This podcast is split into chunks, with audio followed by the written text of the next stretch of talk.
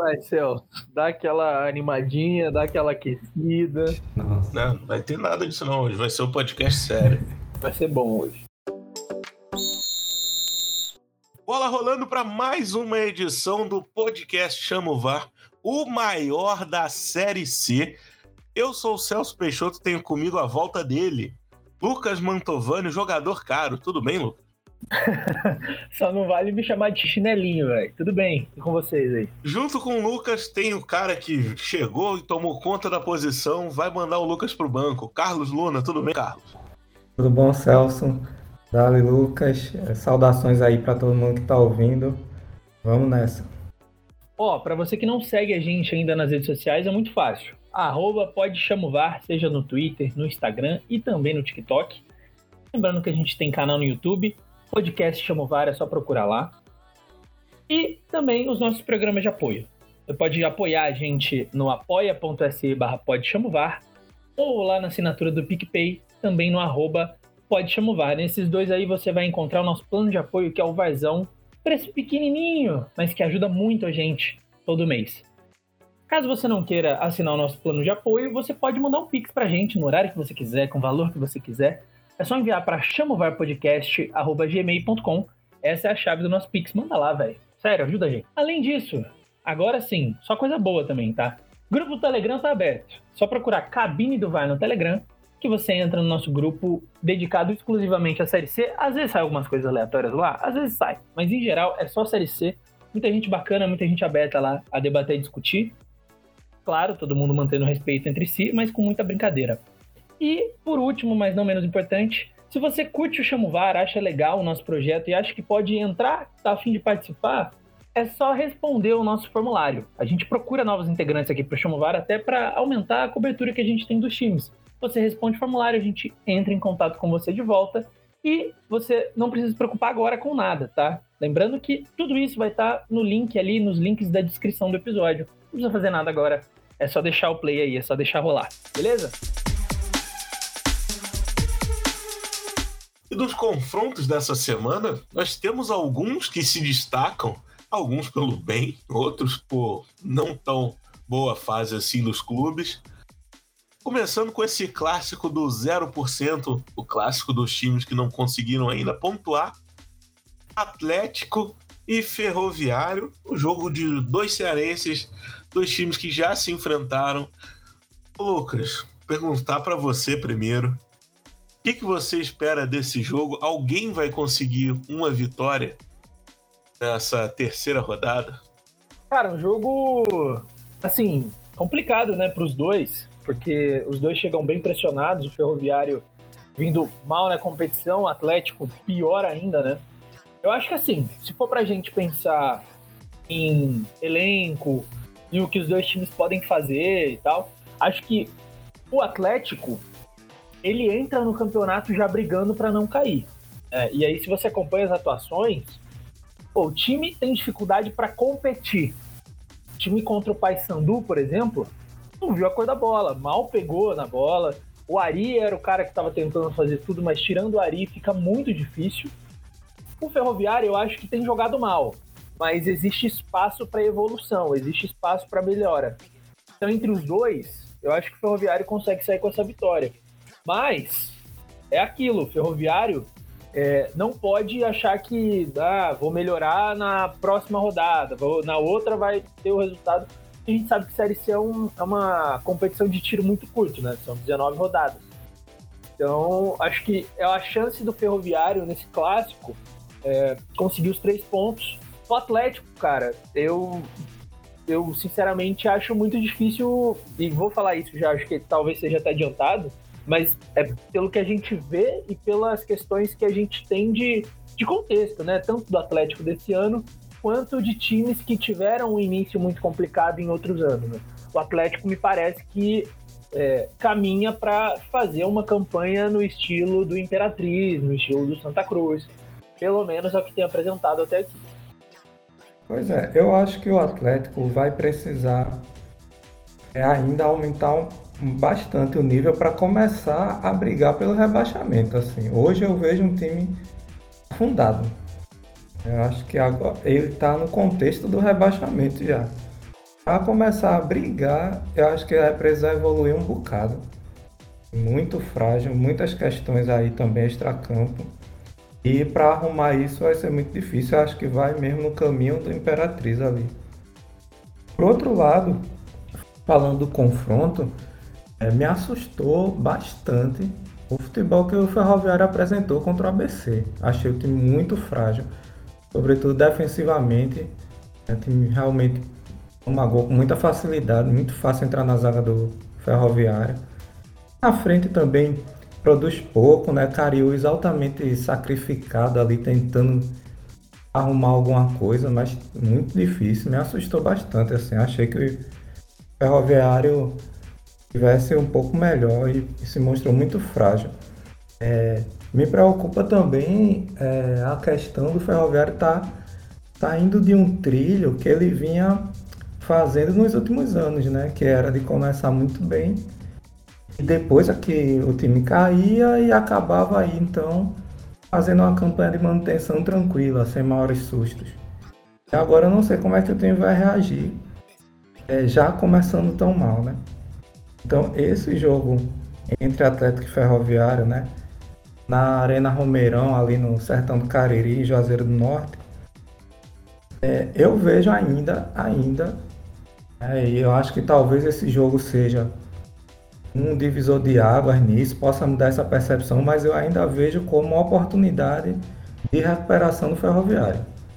Acho que o ferroviário é favorito ainda, ainda vive um contexto melhor do que o Atlético Cearense e precisa vencer e eu acho que ainda é o favorito para vencer.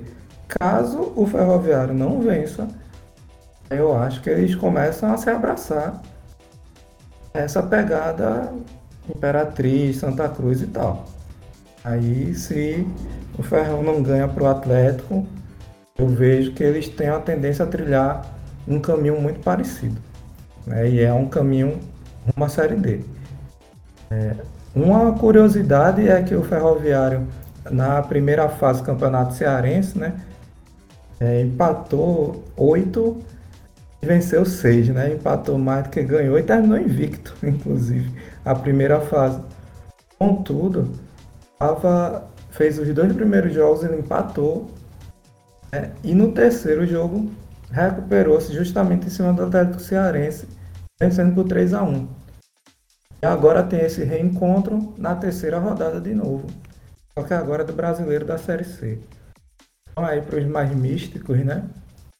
De repente vão depositar sua fé aí a repetição desses resultados, sobretudo os mais místicos do lado coral.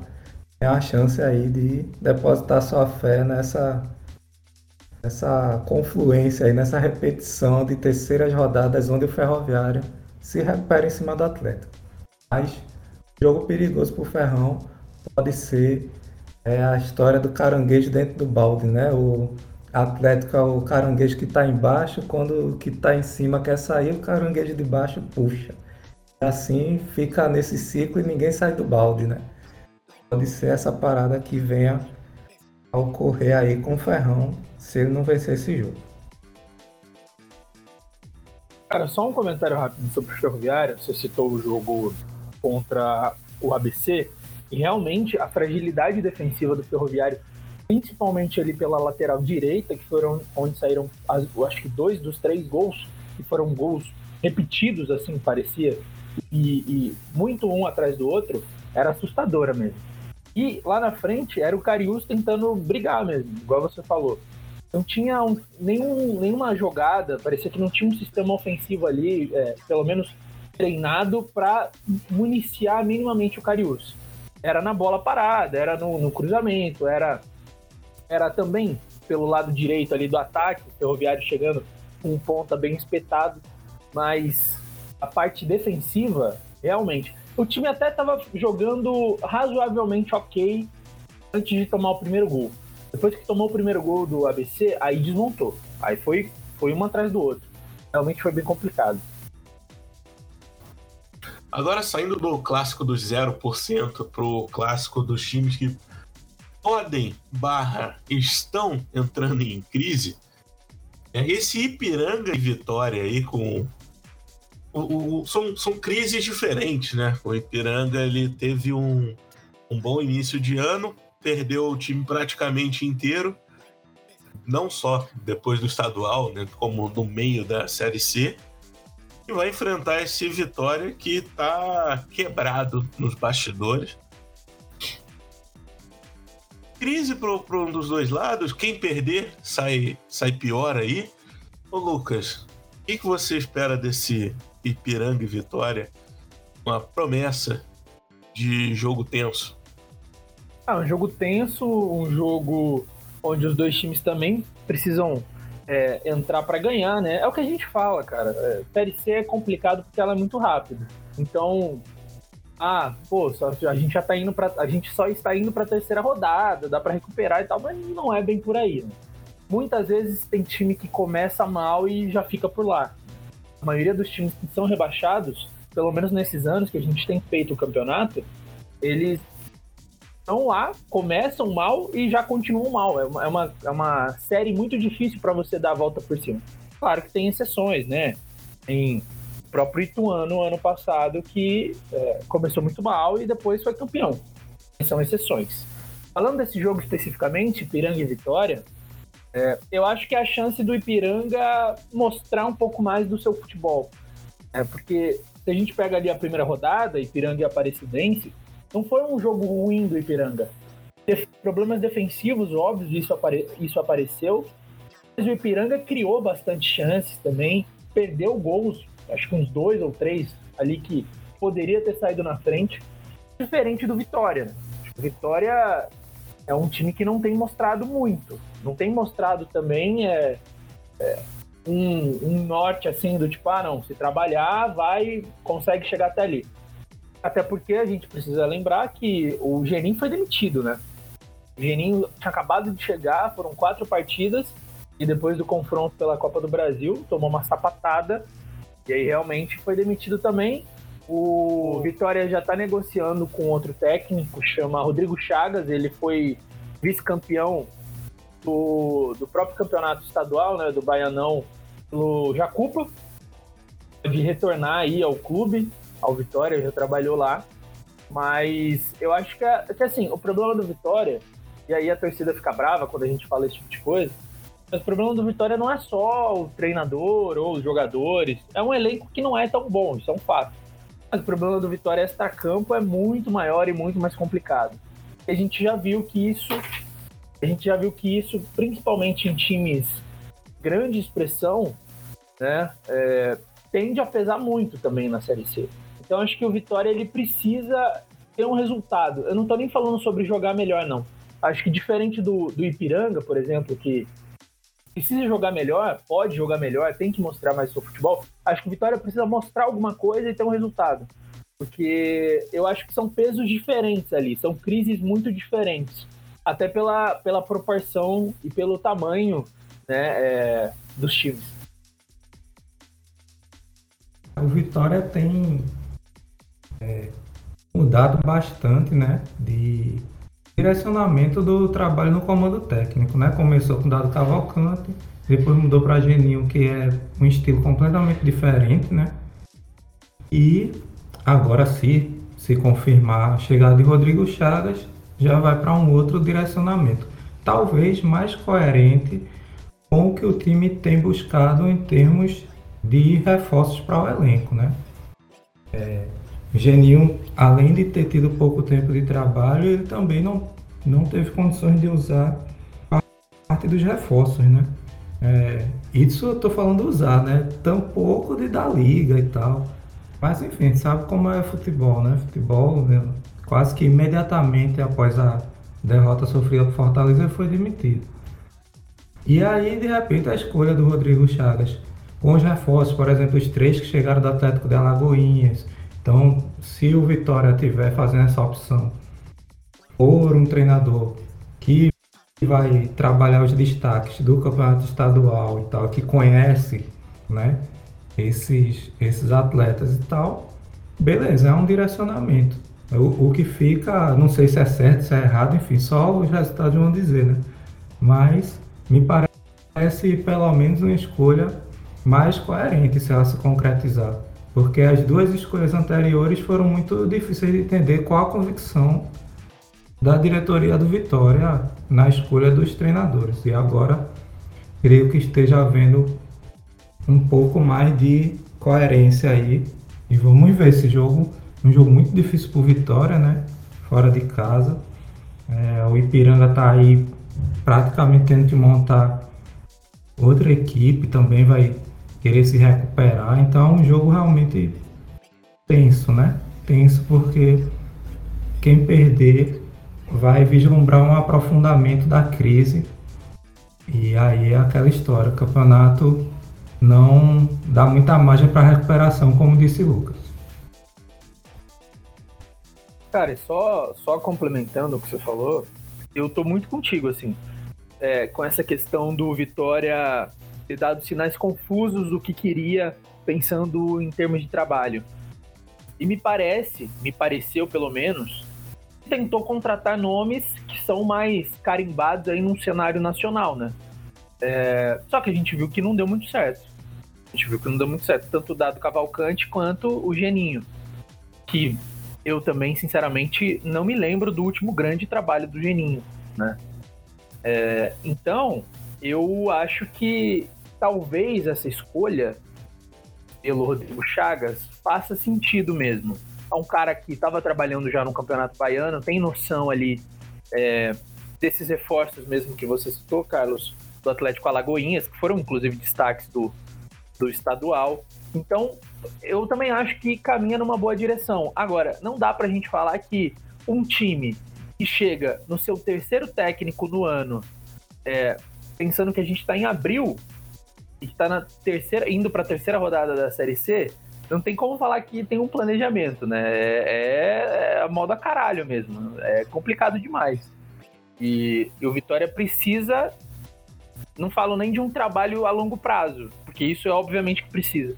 Mas ele precisa começar a ter resultado, porque senão as coisas começam a ficar muito complicadas. Se você chega já numa quinta rodada, na zona de rebaixamento, precisando ter resultado, os times já, alguns despontando, outros começando a brigar. A Série C é um, um campeonato muito brigado, até o final. Então, eu acho que a situação do Vitória é, começa a ser muito preocupante. Saindo da crise, indo agora para os embalados, esse Floresta e Figueirense aí, com Floresta 100%, o Figueirense já teve uma vitória, um empate, os dois times que não chegaram é, mostrando confiança, né, depois desse início de ano, principalmente do Figueirense que jogou o campeonato estadual. Floresta jogou só os jogos da a Copa do Nordeste, ainda não começou a segunda divisão cearense, mas os dois times começaram muito bem. Duelo dos embalados agora, Carlos. O que, que você espera dessa partida? Zé Celso, eu espero que a gente consiga ver o que realmente esses times têm para mostrar, né? Porque eu acho que é um duelo para a gente observar sem se iludir tanto com esses resultados iniciais. O Floresta deu confiança num momento muito complicado do confiança, né? tanto administrativamente quanto de elenco, muita gente saindo e chegando, treinador inclusive, né? Então ele ganhou do confiança jogando em casa mas pegou um time numa situação muito difícil. Depois venceu o Vitória lá. E aí a gente acabou de falar no Vitória. Uma situação também muito complicada. Então vamos ver como é a afirmação desse Floresta aí diante do Figueirense. Que por outro lado é um time que fez um jogo ali contra o Volta Redonda é, franco, né, até certo ponto ali. E contra o Altos, o 4 a 1 eu não chegaria a dizer que foi enganoso, porque não foi. O Figueirense mereceu e poderia até ter feito mais. Agora, a dinâmica, como o jogo se desenrolou, eu achei que o resultado acabou sendo muito circunstancial, muito da circunstância do jogo. Eu vi um time do Figueirense até marcar o primeiro gol tendo muita dificuldade para criar, esbarrando muito na marcação do Altos, né? E não chega a ser uma marcação tão tão bem feita e tal. Mas o Figueirense estava com muita dificuldade. Até que marcou o primeiro e aí conseguiu ter uma eficiência que inclusive não teve na primeira rodada, né? Então conseguiu fazer os gols, fez quatro, poderia ter sido até mais.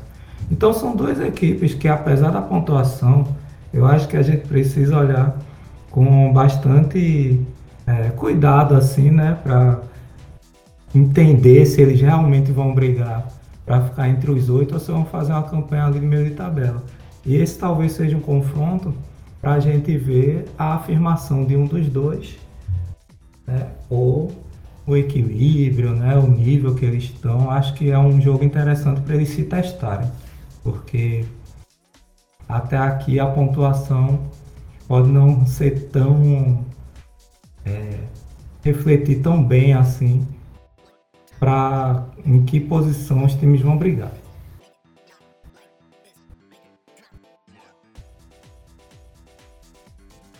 É, eu não, eu não confio tanto ainda nos dois times. Acho que tanto Floresta quanto Figueirense eles tiveram resultados interessantes, mas se a gente analisa a situação dos adversários, são resultados que para um time que está no meio de tabela ou que começa a querer brigar por algo a mais, né, por uma classificação na segunda fase, são resultados é, que são obrigatórios quase. Como o Carlos falou, ganhar do Floresta, ganhar do Confiança e do Vitória, pensando em campeonato e pensando em como esses dois times chegam, é, era importante, tinha que acontecer. Né? O Vitória muito mal, o Confiança numa crise danada. Aí você pega o Figueirense, que empatou com Volta Redonda e não jogou tão bem. Fez o 4 a 1 no Altos, que também é um time que a gente já colocou que corre um certo risco pelo campeonato que fez e pela, pelas peças, né? A gente pega o time do Altos do ano passado, para mim é melhor do que o Altos desse ano. Então é complicado também. Acho que o Carlos resumiu muito bem, é um jogo para dar afirmação. Acho que não só numa questão de resultado, mas uma questão de desempenho. Quer dizer, até onde esses times podem jogar, o que, que esses times podem fazer. Acho que vai ser um jogo bem interessante também, mas não. Ainda, ainda são dois times que eu fico com o pé um pouco mais atrás. Assim. Acho que existem outros times na Série C que estão jogando melhor e que dão demonstração de que podem desempenhar e podem ter um desempenho melhor. E falando em desempenho melhor, ABC e Campinense, ou talvez o, o, grande duelo dessa terceira rodada, os dois times que vêm muito bem. E o Carlos, que me falava que seria o grande jogo, o melhor jogo da rodada. Por que, que você acha isso? Conta para os nossos ouvintes, Carlos, por que, que esse ABC e Campinense tem tudo para ser o melhor jogo dessa rodada? Tem sim, Celso. Tem tudo para ser o melhor jogo. Acho que é um jogo, primeiro de tudo, que já está havendo uma expectativa em torno dele, né? O ABC vem muito embalado pelo título potiguar, né? Em cima do seu grande rival. É, tem jogado bem, né? ganhou com a autoridade do Ferroviário. Fez um jogo muito interessante contra o Paysandu. Embora não tenha vencido, foi um jogo muito interessante, ali muito movimentado. Os dois times apresentaram um futebol muito satisfatório né, para esse momento da competição. E o próprio Campinense, né? O Campinense é, fez duas vitórias, os reforços encaixaram, que eu acho que talvez seja o principal ganho aí, né, do Campinense da Copa do Nordeste e Paraibano, né, que ainda está rolando. Para o Campinense que começa a Série C, né, o Luiz Fernando voltou ao time, então ele está encostando mais a Dion no meio campo. Hugo Freitas, né, que inclusive é, não deixou com que Olavo fizesse falta no segundo jogo, porque ele foi expulso no primeiro e desfalcou a equipe no segundo, né? Olavo que fez muitos gols no, nas competições iniciais do ano. E aí Hugo Freitas entrou e fez os seus também. Então, assim, é mais uma opção que a equipe ganha. É, o Eric Puga também tá, tá bem. Douglas Lima, quando entra, entra bem também. Então, assim, se o Campinense já era um time competitivo para essa Série C, o ânimo do torcedor raposeiro deve estar ainda maior, porque os reforços parecem estar encaixando, né? No meio da semana, a equipe disputou o jogo de ida do, da semifinal do Paraibano venceu o Souza fora de casa, né, que é um jogo muito difícil. O Souza defendia uma invencibilidade longa e o Campinense quebrou, levando a vantagem para Campina Grande aí no segundo jogo. Então, assim, eu, eu, vejo um jogo com expectativa muito alta, inclusive da atmosfera. É o jogo no Frasqueirão, o Frasqueirão no campeonato estadual entre a ABC e a América não estava recebendo visitante. É, contra o Paysandu agora pelo brasileiro já teve torcedor do Paysandu lá. Então eu acho que a torcida do Campinense deve subir para Natal para incentivar. Então a gente vai ter uma atmosfera muito interessante de confronto de rivalidade regional, além das equipes estarem bem. Então por isso que minha expectativa é muito alta em torno desse jogo, tanto do momento das equipes quanto da própria atmosfera que a partida deve apresentar.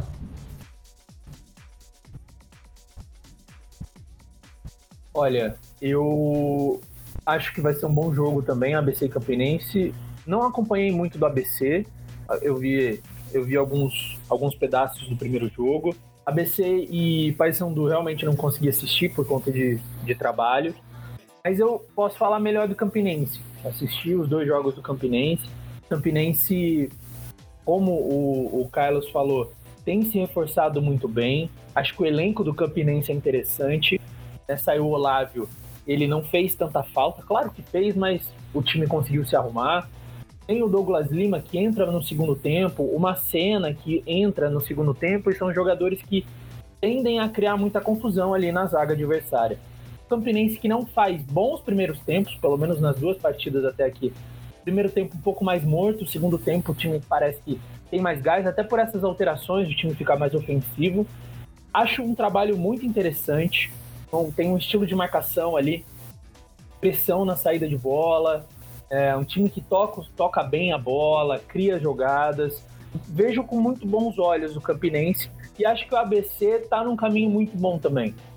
Pelo pouco que eu tenho visto do, do, do ABC, acho que está num caminho interessante. E tem tudo para ser um bom jogo. Tem tudo para ser um bom jogo no sentido não só de, de gols, né? Eu acho que é um jogo para ter vários gols, mas no sentido de um bom futebol. Assim como nessa última rodada foi, por exemplo, é, o confronto entre os dois Botafogos, né? Foi um jogo bem interessante. Acho que ABC Campinense pode sim ser o melhor jogo da rodada. Talvez eu tenha uma, uma, outra, uma outra indicação ali na hora que a gente for dar os palpites. Agora, antes de entrar nos jogos da terceira rodada, Lucas, o povo pediu nossos ouvintes imploraram, todo mundo quer ouvir de você, como tradicionalmente é. Traz pra gente como que tá o nosso ranking de palpites. Pô, vamos lá, que eu achei que essa rodada a maioria se saiu bem. O Alexandre, né? O Ale acabou indo mal, mas aí acontece também. Celção acertou 5 palpites, tá com 10 palpites corretos até aqui, tá na liderança por enquanto. Eu acertei 5 palpites, tô com 8. O Carlos também acertou 5, tá com 8, a gente fazendo aí campanhas parecidas. A Lê começou muito bem, acertou 5 palpites na primeira rodada. Nessa ele já não foi tão bem, acertou só 2. 7. Tá com 7 palpites corretos, então o ranking até aqui: Celso, Lucas e Carlos empatados, Alexandre. Por enquanto. A terceira rodada começa no sábado, dia 23, vulgo amanhã, para quem está ouvindo no dia que sai esse podcast às 11 da manhã, Brasil e Botafogo de Ribeirão, com transmissão da N Sports. Lucas, seu palpite.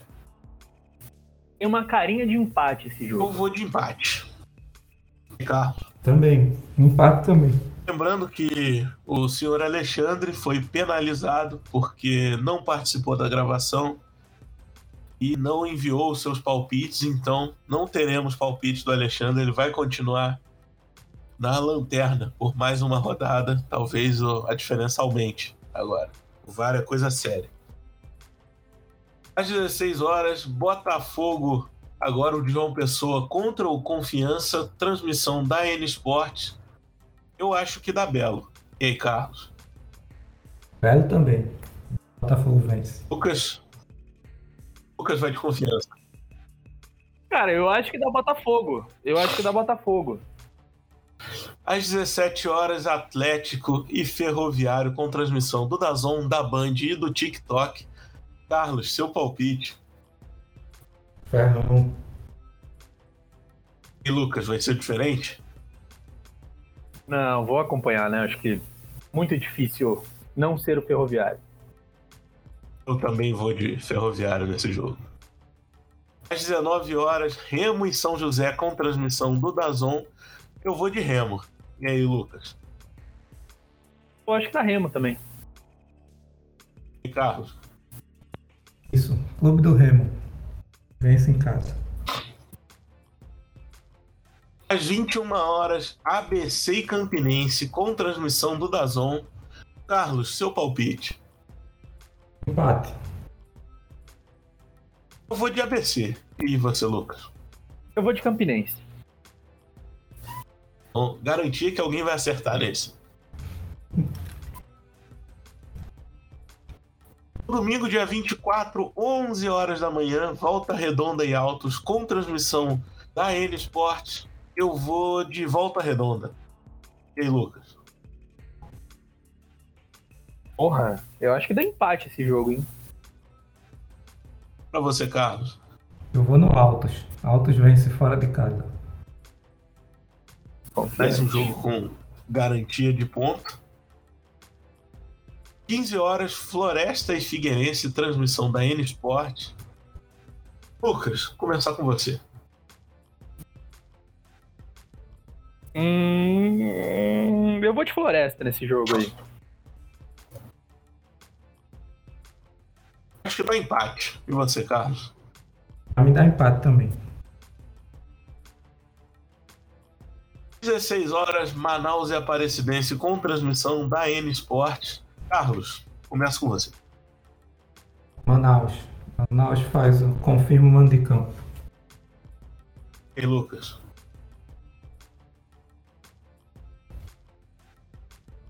Putz. Ah, eu acho que dá Manaus. Tem muita confiança. Eu vou de Manaus também. Vou acompanhar vocês. Às 18, Ipiranga e Vitória, condição do Dazon. Eu vou de Ipiranga. E aí, Lucas? Eu vou de Ipiranga também. E aí, Carlos? Vai ser o diferente? Não, Ipiranga ganha. Segunda-feira, dia 25, às 20 horas, Mirassol e Paysandu, transmissão do Dazon. Lucas, quero o seu palpite. Pô, vou botar Mirassol aí. Tô vendo o de vocês, eu vou botar Mirassol. Eu vou de empate. E aí, Carlos? Eu vou no Papão. Tudo bem aí? Ah, eu quase morri, mas passo bem.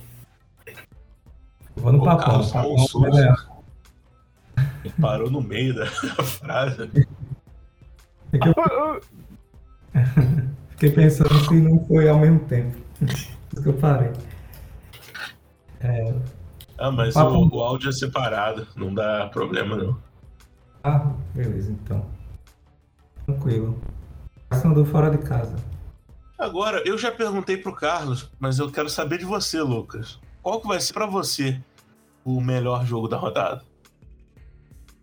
Cara, eu acho que o Carlos, ele apontou um jogo que talvez seja o melhor jogo da rodada. Então eu vou falar outro jogo que eu acho que pode ser bem interessante, que pra mim é esse Brasil contra o, o Botafogo de São Paulo. O Brasil jogou bem contra o Campinense, é, até tomar o gol, perdeu algumas oportunidades na cara ali no primeiro tempo, tava fazendo uma partida interessante. O Botafogo também fez até aqui boas partidas nesse campeonato, então eu acho que pode ser um confronto interessante também. Ô, Carlos, vou te dar uma função agora ingrata. E qual vai ser o pior jogo dessa rodada? Atlético Cearense Ferroviário. Eu acho que o Cícero vai ter que ver esse jogo aí, coitado. E é isso aí. Acho que vai ser Atlético e Ferrão. De mais uma edição. Carlos, me despeço de você. Um abraço. Abraço Celso, abraço Lucas, abraço todo mundo que escutou. É isso, vamos para mais uma jornada aí da Série C. Vamos vendo aí quem confirma o que está fazendo até agora e quem muda o curso da sua trajetória no campeonato. Lucas, e despeço de você também. Um abraço. Valeu, Celso. Valeu, Carlos. Um abraço para todo mundo que escutou a gente também. É isso aí. Um abraço para quem escutou a gente até aqui e até semana que vem.